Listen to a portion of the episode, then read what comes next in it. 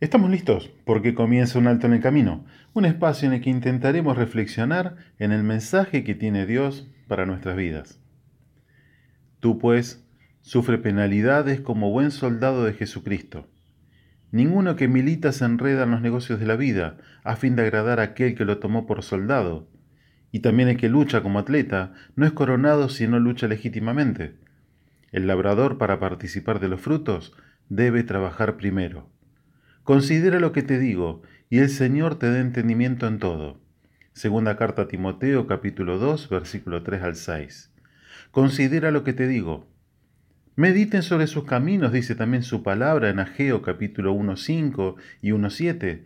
A lo largo de todas las escrituras, el Creador llama a su creación a pensar, meditar, reflexionar, considerar. Dios toma su creación como seres pensantes con capacidad de razonar, meditar sobre nuestros actos y sus consecuencias.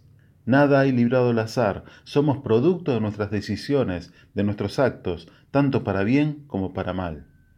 Dios nos dotó de una capacidad especial por sobre todo el reino animal, la de pensar, la de meditar, reflexionar. Mediten sobre sus caminos, le dice el Creador a su pueblo en medio de una crisis. Considera lo que te digo, le dice Pablo a su discípulo Timoteo.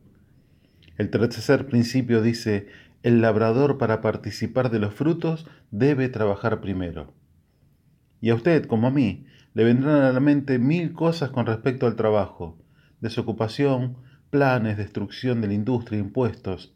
Pero sabe, Cristo quiere calar más hondo todavía.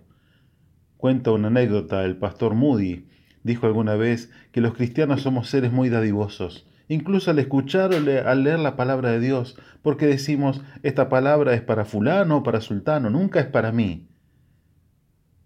En esta ocasión, como en todas, es personal, es para mí, es para usted que está del otro lado. El labrador para disfrutar, para participar de los frutos, debe trabajar primero.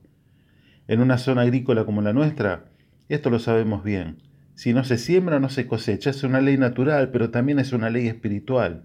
En este caso también es necesario trabajar en la educación de nuestros hijos. Hoy sufrimos las consecuencias por haber dejado esa tarea encargada a los docentes.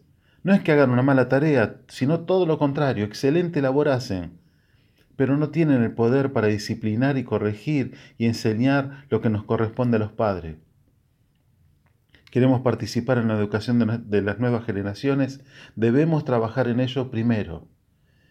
El pueblo de Israel en un momento de la historia de su peregrinar salían todos los días a juntar el maná que caía del cielo, alimento gratuito que les daba el Señor en medio del desierto, producto de la desobediencia del pueblo.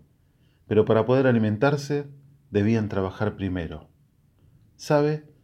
Tanta comida chatarra comemos, y no estoy hablando de los envasados con exceso de sal y demás, sino promesas de falsos profetas, manos chantas, astrólogos, vendedores de amuletos que prometen un falso bienestar. El Creador nos llama a trabajar, a buscar esas promesas que Él tiene para nosotros, en hacer esas correcciones en nuestras vidas necesarias, porque sabe, la desobediencia, el pecado nos aleja de nuestro Dios. Considera lo que te digo y el Señor te dé entendimiento en todo.